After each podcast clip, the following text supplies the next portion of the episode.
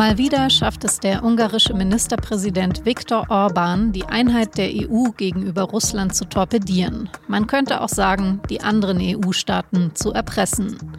Was will er damit erreichen? Und gibt es für die EU wirklich keine bessere Option, als immer wieder klein beizugeben? Darüber habe ich mit SZ-Korrespondentin Katrin Karlweit gesprochen. Sie berichtet aus Ost- und Mitteleuropa, also auch über Ungarn. Sie hören auf den Punkt, den Nachrichtenpodcast der Süddeutschen Zeitung. Ich bin Franziska von Malsen und ich freue mich, dass Sie dabei sind. Ungarn hat in den letzten Tagen gleich zweimal damit gedroht, das geplante neue Sanktionspaket der EU gegen Russland zu blockieren und damit auch zweimal Zugeständnisse rausgeholt. Erst eine Ausnahme beim Ölembargo. Ungarn bezieht also erstmal weiterhin per Pipeline russisches Öl. Und am Donnerstag hat Viktor Orban dann außerdem erreicht, dass Patriarch Kirill von Sanktionen verschont bleibt. Kirill ist das Oberhaupt der russisch-orthodoxen Kirche. Er sollte auf die Sanktionsliste kommen, weil er den russischen Angriffskrieg gegen die Ukraine offen unterstützt. Kirill hat engen Kontakt zu Präsident Wladimir Putin und zeigt sich bislang äußerst kremltreu. Er stellt sich in seinen Predigten immer wieder hinter den Kriegskurs und hat vor kurzem sogar behauptet, dass Russland noch nie ein anderes Land angegriffen habe. Trotzdem hat die EU auch dieser Forderung von Viktor Orban nachgegeben und Kirill von der Sanktionsliste runtergenommen, damit der Rest des Sanktionspakets verabschiedet werden kann. Europa oder Russland? Auf welcher Seite steht Viktor Orban wirklich und hat die EU keine andere Option, als immer wieder einzulenken? Darüber habe ich mit Katrin Karlweit gesprochen, die gerade in Budapest war und mit Menschen aus dem Umfeld von Viktor Orban gesprochen hat. Katrin, warum hat sich Viktor Orban überhaupt so stark gemacht für das Oberhaupt der russischen Kirche? Also Ungarn selbst ist ja mehrheitlich katholisch und die russisch-orthodoxe Kirche spielt im Grunde kaum eine Rolle. Was hat ihm das überhaupt gebracht?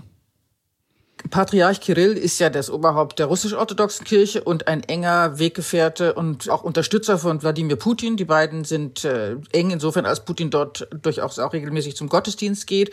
Und Kirill ist ein vehementer Unterstützer des Krieges, hat das auch immer wieder in Gottesdiensten und öffentlich gesagt.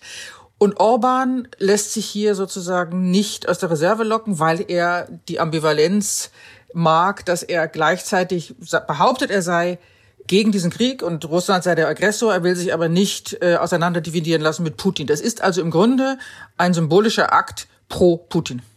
Aber warum? Was, was bringt Orban diese widersprüchliche Haltung?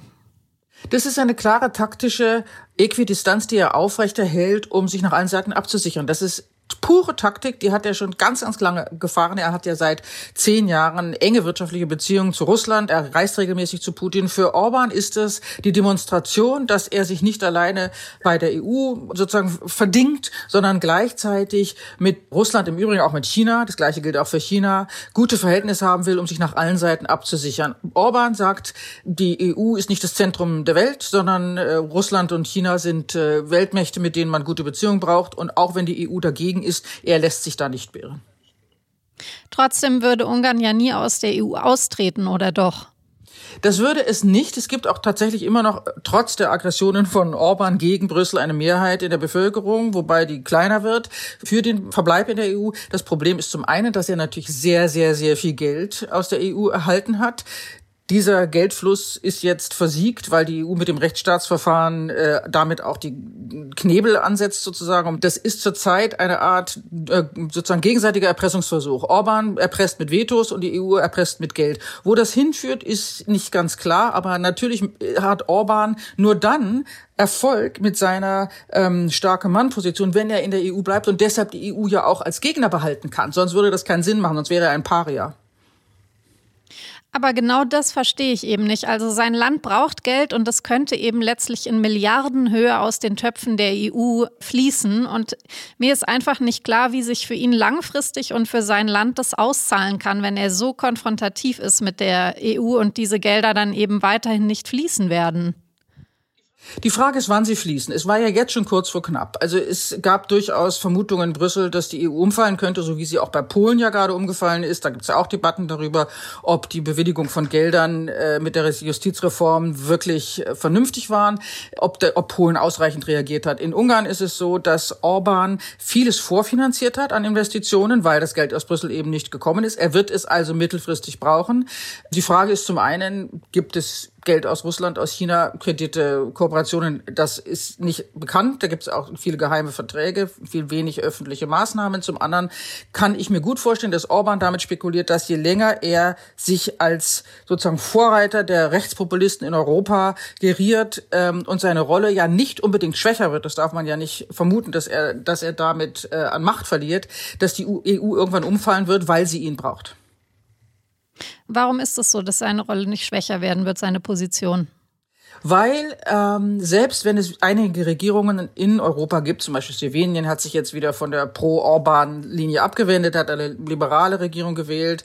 Äh, Frankreich ist vielleicht sozusagen nochmal davon gekommen, aber es gibt durchaus sehr viele starke rechte Parteien in Europa, die jederzeit an die Macht kommen könnten, ähm, mit denen Orban kooperiert. Das gilt für Italien, gilt für Frankreich, Tschechien, Polen etc. Und Orban ist als der starke, erfolgreiche Mann, der zum fünften Mal wiedergewählt worden ist, mit dieser antieuropäischen Politik und mit dieser Antirechtsstaatspolitik, im Grunde mit einer autokratischen Politik, das Ideal von vielen Leuten, die auch im Westen, die starke Führer mögen. Ich meine, das ist ja ein bekanntes Phänomen. Auch in Deutschland, in Österreich sind 30 Prozent der Befragten in Umfragen durchaus verliebt in die Idee von jemandem, der mal die Dinge so richtig in die Hand nimmt. Und Orban argumentiert selber so, dass er sagt, jede meiner Positionen ist erstmal verlacht worden und zum Schluss haben alle nachgemacht, was ich vorgemacht habe. Er ist ja jetzt gerade im April zum fünften Mal wieder gewählt worden und dabei hat ihm der Krieg in der Ukraine sehr gut in die Hände gespielt. Vielleicht kannst du uns das noch mal kurz erklären. Also Orban hatte einen relativ schwierigen Wahlkampf, eine lange Zeit, weil die vereinte Opposition, die sich zusammengeschlossen hatte, tatsächlich ganz gute Chancen sah, diese Wahl zu gewinnen. Dann kam der Krieg und Orban hat seine ganze Taktik geändert, nicht nur Wahlgeschenke und Sozialdebatten, sondern er hat plötzlich eine Kriegsangst geschürt und damit diese Wahl eindeutig gedreht, indem er gesagt hat, die Opposition will uns in diesen Krieg führen, Ungarn werden sterben in der Ukraine, es wird Grenzkonflikte geben, wir können uns das alles nicht leisten völlig hysterisch, völlig überzogen. Gleichzeitig hatte, haben die Staatsmedien pro-Putin-Propaganda gemacht und Orban hat sich mit, mit Zelensky angelegt, auch das eben pro-Putin. Und er fährt bis heute die Linie, dass Ungarn zwar die Sanktionen der EU nicht torpediert, aber sich aus dem Krieg raushalten möchte und das demonstrativ auch gegenüber der Ukraine immer wieder deutlich macht. Okay, dann zum Abschluss nochmal vielleicht zu den Optionen der EU. Also im Moment reagiert sie ja vor allen Dingen mit Zugeständnissen. Jetzt beim Ölembargo und bei Kyrill, der ähm, von Sanktionen verschont worden ist. Aber das ist doch viel zu lasch letztlich. Die Frage ist, was hat die EU für Möglichkeiten? Es gibt das Artikel 7 Verfahren, da haben die Polen immer, also das wäre so eine Art Stornierung sozusagen der Mitgliedschaft, da haben die Polen bisher ja mal ihr Veto angedroht dann gibt es die Debatte über die Einstimmigkeit bei bestimmten Abstimmungen in der EU. Dazu muss man im Zweifel auch Verträge ändern. Das ist ein langwieriges Verfahren. Es gibt zurzeit nicht viele Möglichkeiten, wie die EU Orban sozusagen einschränken oder einhegen kann außer übers Geld. Und das funktioniert ja bisher. Das heißt, es gibt einen Hebel, das Geld ist noch nicht ausgezahlt worden und wenn von der Leyen weiter stark bleibt, so wie auch das Parlament ja verlangt, dann wird es irgendwann eine Form von Kompromiss geben müssen, aber das ist eine Frage der Zeit und diese Zeit hat vor allem die Ukraine nicht. Ansonsten könnte man ja sagen, wenn die Ungarn ihn wiederwählen wollen und er kommt ohne Geld zurecht, gut, ähm, das ist eine Form von Demokratie, auch wenn die USZE gesagt hat, diese Wahlen waren frei, aber nicht fair. Aber mit Blick auf die Ukraine ist Orban wirklich ein schwarzes Schaf. Und meinst du, das wird dann tatsächlich den Verlauf des Kriegs entscheidend beeinflussen? Das, die, auf diese Frage kann ich natürlich nur mit Ja antworten, wenn ich der festen Überzeugung bin, dass diese Sanktionen kriegsentscheidend sind. Das bin ich nicht. Insofern nein. Alles klar. Dann, Katrin, vielen Dank für die Erläuterungen und deine Einschätzung und schöne Grüße nach Wien. War mir ein Vergnügen. Ciao. An diesem Freitag dauert der Krieg in der Ukraine schon 100 Tage und die militärische Lage im Osten des Landes ist weiter kritisch. Der ukrainische Präsident Zelensky hat in einer Videobotschaft gesagt, der Donbass bleibe das schwierigste Gebiet. Nach übereinstimmenden Berichten sollen sich in der ostukrainischen Stadt Sjewjerodonetsk mehrere hundert Zivilisten in Bunker unter einer Chemiefabrik geflüchtet haben, darunter auch Kinder. Der Gouverneur der Region Luhansk sagt, die Fabrik werde von ukrainischen Soldaten verteidigt. Die Ampelkoalition hat jetzt ein zentrales Wahlversprechen von Bundeskanzler Olaf Scholz eingelöst. Der Mindestlohn steigt auf 12 Euro. Aktuell liegt er noch bei etwa 9,82 Euro. Ab 1. Oktober soll der erhöhte Mindestlohn dann gelten. Laut dem Arbeitsministerium werden davon dann 6,2 Millionen Menschen in Deutschland direkt profitieren. Vor allem Frauen und Angestellte in Ostdeutschland. Bei einem Zugunglück im Landkreis Garmisch-Partenkirchen in Oberbayern sind am Freitag mindestens drei Menschen ums Leben gekommen. Zahlreiche weitere Menschen sind verletzt oder schwer verletzt. Der Zug war in Richtung München unterwegs und ist mittags gegen Viertel nach zwölf in Burg Rhein im Kreis Garmisch-Partenkirchen entgleist. Laut Bundespolizei ist die Ursache dafür noch unklar.